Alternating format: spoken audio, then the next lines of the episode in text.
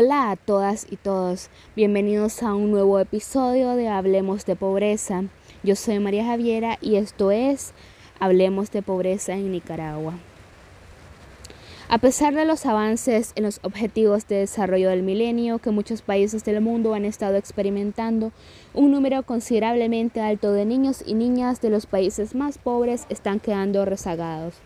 Nicaragua no es lamentablemente una excepción a esa tendencia, ya que con una población del 5,1 millones y una tasa de crecimiento demográfico intercensal de 1,7%, uno de los más altos del continente, el sector poblacional más golpeado por la pobreza y la desigualdad sigue siendo la infancia.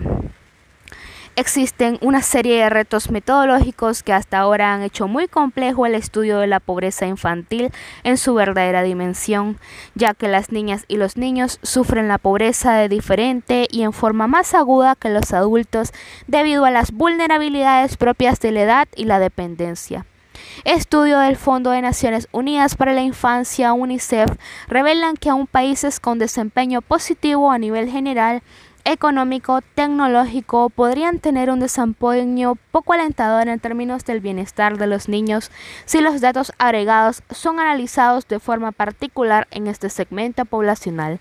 En este sentido, el estudio de la pobreza infantil adquiere aún mayor complejidad cuando la evidencia específica de país a país es todavía muy limitada y cuando no existen indicadores estandarizados que permitan mediciones internacionales comparadas del progreso o rezago que un país tiene en la reducción de la pobreza infantil. Ante este reto, el gobierno de Nicaragua, con el apoyo de UNICEF a través del Instituto Nicaragüense de Información de Desarrollo INIDE, y la asistencia técnica del Instituto de Estudios Estratégicos y Políticas Públicas, decidió emprender un estudio sobre la pobreza y las disparidades de la infancia en Nicaragua, como parte de este esfuerzo internacional en el que también participan otros 40 países en el que se abordan los temas en que la pobreza impacta de forma específica en la infancia en Nicaragua. El presente podcast enfoca la pobreza infantil respecto a siete áreas de apoyo que afectan primordialmente el desarrollo integral de la niñez, a saber, salud, educación, nutrición, sanidad, agua, información y vivienda y define como la pobreza infantil como la privación en alguna de estas áreas y pobreza infantil absoluta si se es privado de más de una de estas. Como explicaremos a lo largo de este estudio en este presente podcast, las privaciones de la infancia son particularmente frecuentes en aquellos que habitan en zonas rurales del centro del país, así como de las regiones autónomas del Caribe Norte y Sur. En general, las personas que viven en zonas rurales son casi cinco veces más pobres extremas y dos veces más pobres que aquellas en zonas urbanas. La pobreza en la niñez no muestra grandes diferencias entre niños y niñas, sin embargo el tamaño del hogar sí está directamente relacionado con la pobreza infantil.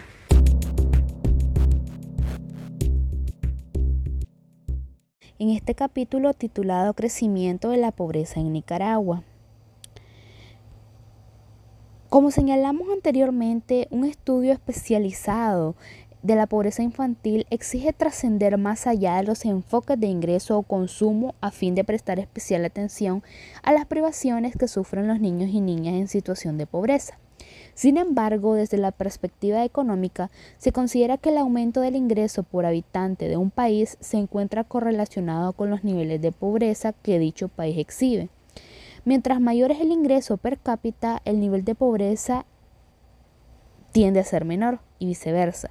Es por ello que el crecimiento económico constituye una condición importante en el empeño para reducir la pobreza, por cuanto constituye el medio para incrementar el ingreso nacional promedio por habitante. Del mismo modo, un mayor ingreso por habitante representa la disponibilidad de mayores recursos para invertir en la reducción de la pobreza, pero sobre todo el crecimiento económico es importante en la medida en que permite aumentar la generación de empleos, dado que casi cuatro quintas partes del ingreso del hogar es pobre dependen de su ingreso laboral. Sin embargo, este vínculo entre crecimiento económico y reducción de la pobreza funciona de la mejor manera cuando el crecimiento económico se traduce en la generación de empleo decente y bien remunerado. Por el contrario, el vínculo entre crecimiento económico y reducción de la pobreza tiende a debilitarse si la economía genera principalmente empleos precarios y de baja remuneración. Estudios previos han demostrado que la pobreza y la pobreza extrema en Nicaragua han sido muy sensibles al crecimiento económico. Otro factor que contribuye de manera significativa al crecimiento del ingreso por habitante es la disminución de la tasa de crecimiento de la población como resultado de la reducción de la tasa de natalidad y la fecundidad. En el contexto de la denominada transición demográfica, pero esta oportunidad podría perderse para siempre si no se adoptan de manera premiante. Las acciones indispensables como es particularmente una inversión de calidad y de amplia cobertura a favor de la niñez, a fin de permitirles asumir plena ciudadanía, el goce de sus derechos e insertarse exitosamente en empleos productivos durante su edad adulta. Estos factores estarán influyendo de manera decisiva tanto sobre las condiciones en que actualmente sobreviven los niños y adolescentes como en la determinación de su futuro. Como afirmamos anteriormente, esta transición crea al mismo tiempo una oportunidad única, aunque por tiempo ilimitado para avanzar con mayor rapidez en la reducción de la pobreza. Resulta pues importante que el presente capítulo examine tanto las características del crecimiento económico y su vínculo con la reducción de la pobreza, como el estado del proceso de transición demográfica en Nicaragua.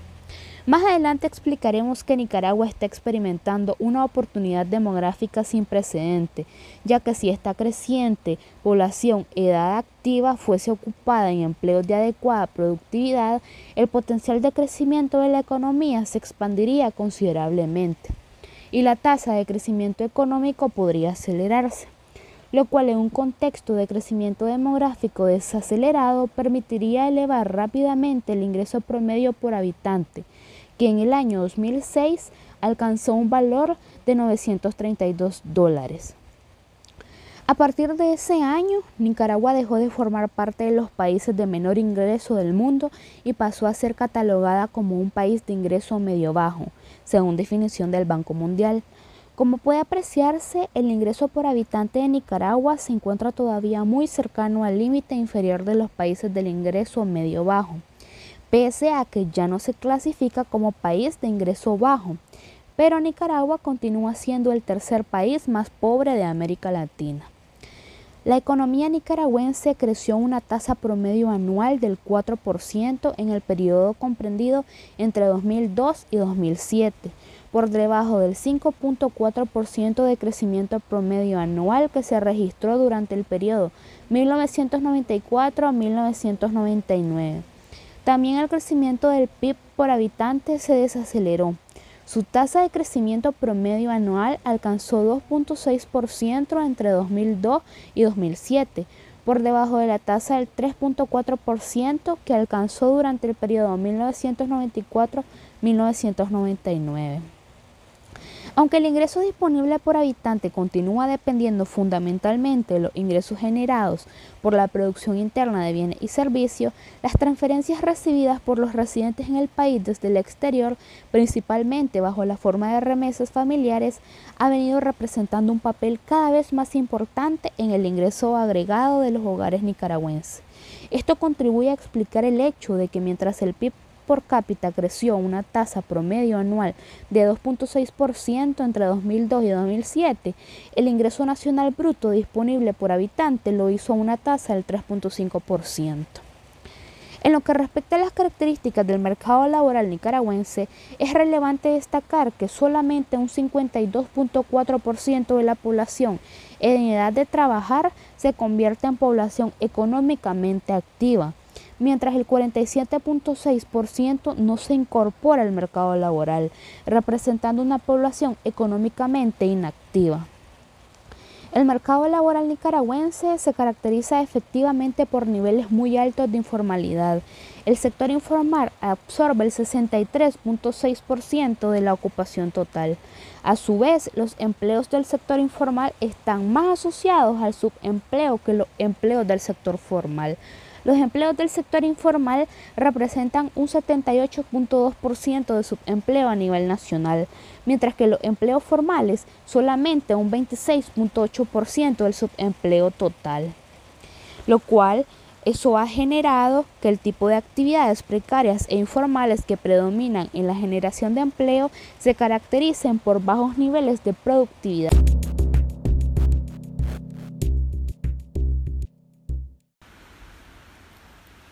Continuando con el crecimiento de la pobreza en Nicaragua.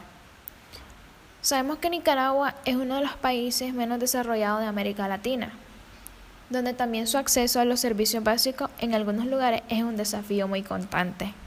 Asimismo, la vulnerabilidad de la infancia se relaciona con el hecho de que los niños, niñas y adolescentes, por lo tanto, estén sujetos a las decisiones de terceros para dar una respuesta y solucionar problemas y riesgos. También buscando cómo generar oportunidades relacionadas con su bienestar y calidad de vida. Es decir, que la vulnerabilidad no es un atributo de los niños, niñas y adolescentes. Ellos no son vulnerables solo por ser niños. De igual forma, los nicaragüenses son altamente vulnerables a caer en la pobreza. Así hubo un aumento de 1% en el PIB per cápita se asoció a una reducción del 1.7% de la pobreza de ingreso entre 2005 y 2009. Debemos tener en cuenta que uno de los factores a explicar estos niveles y tendencias son los ingresos del Estado y la distribución de ellos, tomando en consideración que esos ingresos provienen a través del pago de impuestos de los ciudadanos. Sabemos que en Nicaragua su PIB en habitantes es el más bajo de toda Centroamérica. Por lo tanto, tiene pocos recursos para invertir en gasto social. Asimismo, hay que tener en cuenta, ¿verdad?, que la pobreza suele estar relacionada con el crecimiento económico del país. Y la clave de ello es la buena distribución y manejo de los ingresos. Asimismo, el crecimiento económico por sí solo no es suficiente para reducir la pobreza, sino más bien hay que tener en cuenta que la incidencia de la pobreza y desigualdad se encuentra en los sectores rurales del país. Asimismo, la evaluación de la pobreza en Nicaragua con respecto a 1998 a 2009, en ese lazo tiempo su pobreza general a nivel nacional se cuantificaba por alto del 40%. Bien ahora del 2009 a 2014, la pobreza decreció en 12.9 puntos, pasando de 42.5% a 29.6%. Sin embargo, el decrecimiento de la pobreza se mantuvo en 2014 a 2016, ya que la línea de la pobreza disminuyó 4.7 puntos porcentuales, pasando así de 29.6% al 24.9%, o sea que con respecto a 1998 a 2016 la pobreza ha venido disminuyendo. Con respecto a la pobreza multidimensional en Nicaragua, primeramente hay que tener una idea de qué es la pobreza multidimensional y es la privación simultánea, ¿verdad?, en distintas dimensiones del bienestar y es una manera de medir la pobreza. Sabemos que en cada país se hace una medición multidimensional de la pobreza, pero ¿cuál es su importancia? ¿Por qué se realiza y con qué fin? Bien, esta medición se hace para evaluar la creciente relevancia de los enfoques de derechos y capacidades Nicaragua, su pobreza multidimensional es del 60%. Padece de cuatro o más privaciones. Sin embargo, la pobreza se centra en las zonas rurales. Asimismo, la mitad de los nicaragüenses rurales se consideran como pobres moderados en el año 2017. De igual forma, a Nicaragua se le es considerado como uno de los países más pobres de América Latina, quedando en el puesto número 4. Además, la población nicaragüense cuenta con una mayor proporción en la población en edad de trabajar de 15 a 64 años, que esto contribuirían en la reducción de la pobreza.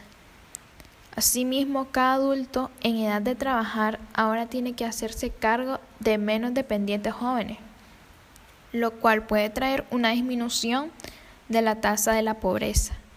Lo cual para disminuir un poco la pobreza es que un mayor número de personas en edad de trabajar deben emplearse productivamente. Y bueno, eso fue todo y los invito a que sigan escuchando los siguientes capítulos.